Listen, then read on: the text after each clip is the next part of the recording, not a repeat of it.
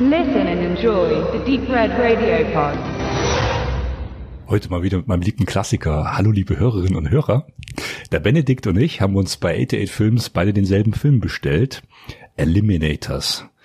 Und da sieht man vorne so einen Terminator Cyborg drauf und noch zwei andere Cyborgs und einen Ninja-Kämpfer.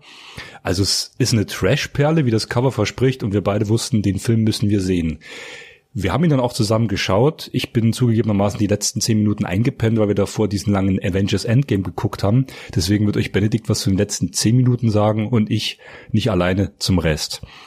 Also, jetzt frage ich dich mal, hat der Film das versprochen, was dieses Cover bietet, doch schon in Teilen. Ja, hat er auf jeden Fall. Nur, und es kommt so der Wermutstropfen eigentlich viel zu kurz. Also die, die, die ersten zehn Minuten des Films hätten der ganze Film sein können, sag ich mal so. Ähm, aber auf jeden Fall äh, ist das keine äh, falsche Werbung. Das ist äh, kein Fake. Also das ist schon. Was passiert denn in dem Film? Wir sehen natürlich erstmal die Hauptfigur, diesen, ich wollte jetzt fast sagen, Rasenmähermann, also diesen Cyborg auf diesen ähm, Schneekettenfahrzeug. Das ist ja ein Panzerfahrzeug, ja. Äh, also äh, erstmal sieht man ihn ja nur so als Menschen, wie er da rumläuft. Äh, dann auch mal den Arm ausgewechselt bekommt, weil da irgendwie mal die Kanone dran ist und das und jenes. Also äh, ich muss dazu sagen, zur Handlung, äh, das ist ja, völlig das irrelevant. Aus, aus, ja, aus jedenfalls äh, wird dann, ist, ist, geht es ja alles in so einem Laborkomplex und dann gibt's auf einmal Angreifer und dann ist Gefahr und er muss natürlich verteidigen und steigt dann auf einmal auf dieses Vehikel und das sieht so bärisch krass aus. Man muss auch sagen, die Umsetzung, das heißt der Stuntman oder wer auch immer, äh, da dann äh, auf, also wirklich mit diesem Gerät gefahren ist. Das heißt, das ist wie so ein äh, mystisches Wesen aus der aus der griechischen Mythologie, diese Pferde mit mit mit Menschenkopf, wie heißen die gleich noch? Die Zentauren. Ja, nicht Minotaurus, sondern Zentauren, genau. Und genauso sieht das eigentlich aus. Er hat diesen Menschenkörper, aber eben diese, eben dann keine Hufe, sondern Ketten, ja. äh, Fahrzeug am, am Arsch, sag ich mal, als, war, als Restkörper. Das finde ich schön, dass du diese, diese Parallele zu dieser Mythologie aufgreifst. Das ist wirklich, das Bild äh, assoziiert es wirklich. Ähm, ich gehe sogar so weit und sage, das war der Darsteller selber. Natürlich gibt's bestimmt Stuntleute, aber ich habe bewusst hingeguckt am, am Anfang, wo ich noch sehr wach war, und habe den Darsteller in diesem Kettengerät gesehen. Und ich habe mir dann im Kopf immer ausgerechnet, ich war in Physik nie wirklich gut, aber kann er nicht nach vorne umfallen? Äh, dieses Gerät fährt wirklich Treppen runter. Das ist kein Computer, das müssen wir hier nochmal klar sagen, das sind mechanische, echte Effekte. Und das ist und, ein großes Fahrzeug. Es ist ein großes Fahrzeug und das wiegt was. Und ich dachte mir immer, der ist ja so weit vorne, kann das nicht nach vorne umkippen und den einfach zermatschen? Und da habe ich mir gedacht, da muss hinten so viel Gewicht konstruiert sein. Also das, das sieht echt bärisch krass aus, das stimmt schon. Ne? Da ist es jetzt schade, dass jetzt nicht so um, umschweifend viel Bonusmaterial äh, vorhanden ist. Eigentlich gar keins, dass das vielleicht noch ein bisschen erklären würde.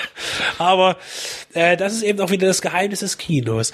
Ähm, mhm. Ja, der Film hat dann eine ziemlich, äh, nimmt sehr schnell Fahrt auf am Anfang und macht sich sehr schnell interessant und, und flaut dann mal ab, denn letzten Endes ist dann unser Cyborg auf einer kleinen Odyssee. Mhm. Ähm, unterwegs mit normalen Menschen. Auf einem Bötchen, auf einem Fluss. Ja. Und dann kommt so ein kleiner fliegender Roboter, der unsichtbar werden kann. Das ist so eine Art, ich kann unsichtbar werden, R2D2, wie so ein kleiner Geist. Das ist so dieser komödiantische Effekt, weil der sitzt immer auf der Schulter auch von dem Cyborg wie, wie so ein Papagei. Eule, oder ja, wie so ein Papagei, ja, ja. ja.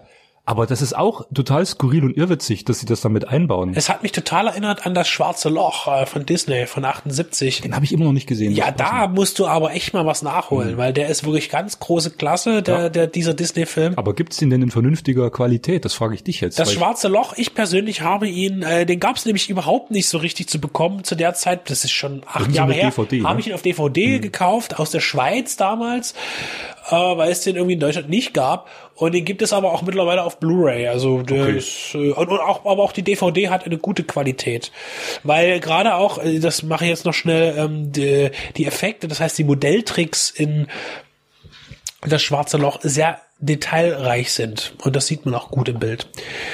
Detailreich ist hier jetzt nicht unbedingt so viel äh, bei, bei Eliminators, aber der Film ist insofern, er bemüht sich dann, also in der Mitte ist er halt so mit seinem Storytelling ein bisschen überfordert. Genau, es gibt ja noch diesen krassen Ninja, der auf einmal auftaucht, wie aus dem Nichts, fuff, ist er da. Aber auch wie, das muss man nochmal sagen, weil natürlich wollte ich nicht viel zur Handlung sagen, oder das ist alles Banane, klar, aber die, die gehen, die wandeln da auf ihrer Odyssee und du hast das Gefühl, hinter dem Busch haben die gerade diesen Roboter und die Frau entdeckt, ich krieg's gar nicht mehr zusammen, und hinterm nächsten Busch oder Stein wartet schon der Ninja, aber die sind schon wieder in einer anderen Welt auf einmal.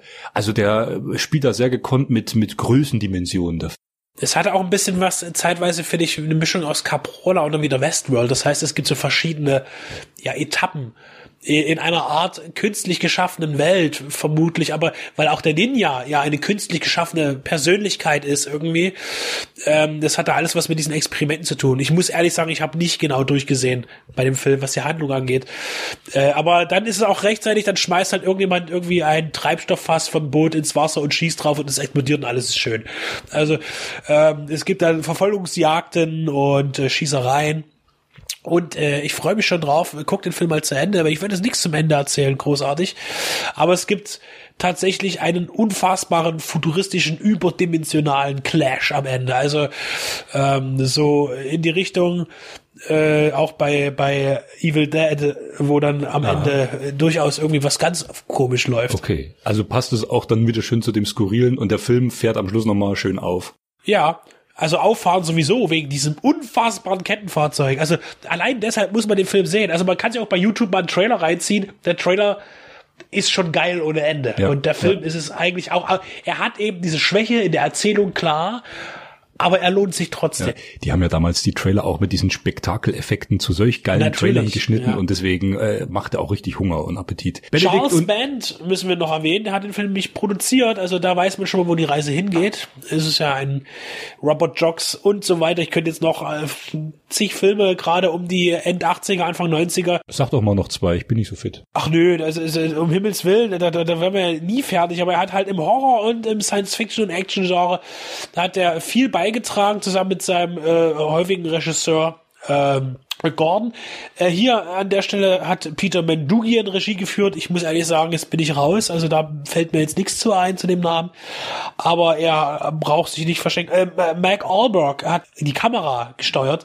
Jetzt muss ich ganz ehrlich sagen, wir sind hier total unvorbereitet der hat viel gemacht, auch viel Großes, aber ich weiß nicht was. Also äh, auf jeden Fall ist es ein Name, der, der oft auftaucht. Und wir dürfen eben nicht vergessen, und da sind wir wieder bei den Special Effects, John Büchler hat hier seine Finger im Spiel. Also der Mann, der vor kurzem verstorben ist und äh, sehr viele zum Beispiel Mutant, der von Roger Corman produziert wurde, auch mit äh, gestaltet hat, von den Effekten her. Und jetzt zum Beispiel auch äh, Troll als Mediabook äh, herausgekommen, zum Beispiel inszeniert hat. Also hier haben viele mh, talentierte Menschen ihre Finger mit dem Spiel gehabt und auf jeden Fall ein Film, den man entdecken kann, auf dem deutschen Markt nicht wird, weil es ihn nicht gibt. Deshalb 88 Films, Großbritannien, die können das. Hört Benedikt und meine Worte und schaut euch Eliminators an. Für einen gelungenen Genre-Trash-Bierabend, ohne das Wort Trash abwerten zu meinen, ist damit bestens gesorgt. Im bestenfalls im Double Feature mit Avengers Endgame. Und wer kein Alkohol trinkt, darf auch gern ein Wasser konsumieren. Na, natürlich, habe ich jetzt Bier gesagt, so ein Quatsch. Ja.